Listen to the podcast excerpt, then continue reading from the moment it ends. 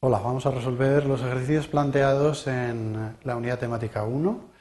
Vamos a comenzar por el ejercicio práctico 1 que teníais en los enunciados. el objetivo de este ejercicio básicamente es que apliquemos el uso de lo que hemos visto respecto a las plantillas predefinidas que vienen con el programa. Y por supuesto, una vez apliquéis este uso, sepáis aplicarlo a, a vuestro trabajo diario para mejorar la productividad. El enunciado del ejercicio decía lo siguiente, decía que crearais dos nuevos libros de Excel a partir de una plantilla predefinida que ya viene con el programa, la plantilla de facturas, y simplemente que los guardarais con el formato de plantilla que os hemos comentado en los contenidos. Vamos a ver cómo hacer esto.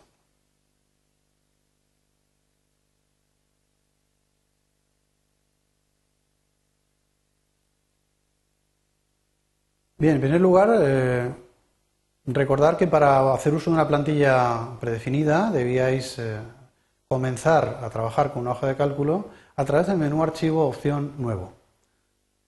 Esta opción os permitía abrir en la parte derecha una serie de opciones y entre ellas podéis seleccionar una serie de plantillas entre las cuales están las plantillas predefinidas.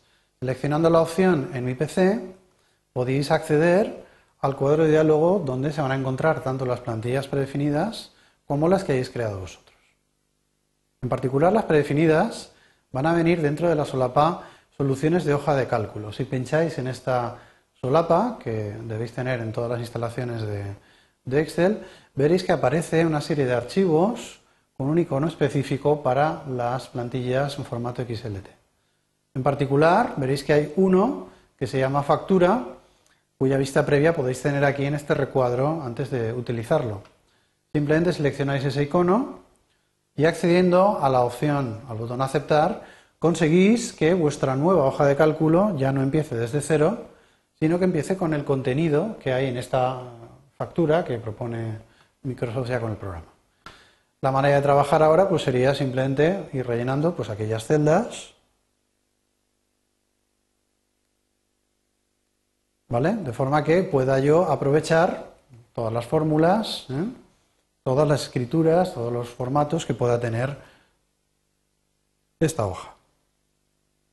¿Vale? No voy a hacerlo muy detallado, pero veis que podríais rellenar una serie de líneas de factura y se irían calculando los subtotales, el total de la factura, ¿vale? Medios de pago, etcétera, etcétera.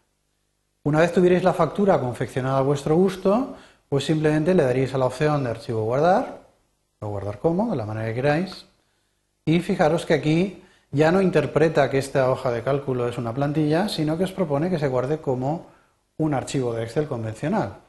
¿Vale? Pues ahora podría seleccionar la ubicación del disco donde vosotros queráis. Voy a ponerlo en mis documentos. Y le daríais el nombre del archivo, factura 1 en este caso. Bien, tener en cuenta que en ningún caso hemos machacado la plantilla original, que es de lo que se trata. La plantilla original, con su formato XLT, siempre están en esa carpeta que comentábamos y no, no ha aparecido alterada. Para crear un segundo archivo de la misma manera, suponeros que es una segunda factura, voy a cerrar en este caso la ventana actual, pues podríamos generar un archivo nuevo de la misma manera que antes, acceder de nuevo al ítem plantillas en mi PC, y a las soluciones de hoja de cálculo para seleccionar la misma plantilla que antes. Aceptando de nuevo el uso de esta plantilla, veis que de nuevo tengo una factura en blanco, pero aprovecho todos los formatos, fórmulas, etcétera, etcétera. De nuevo podréis rellenar aquí para confeccionar la factura a vuestro gusto. No tocaríamos nada respecto al formato, las fórmulas, etcétera, porque nos aprovecha todo. Y de nuevo guardaríamos el archivo a través de archivo guardar como elegir la ubicación y en este caso pues podríamos darle a este archivo el nombre de factura 2.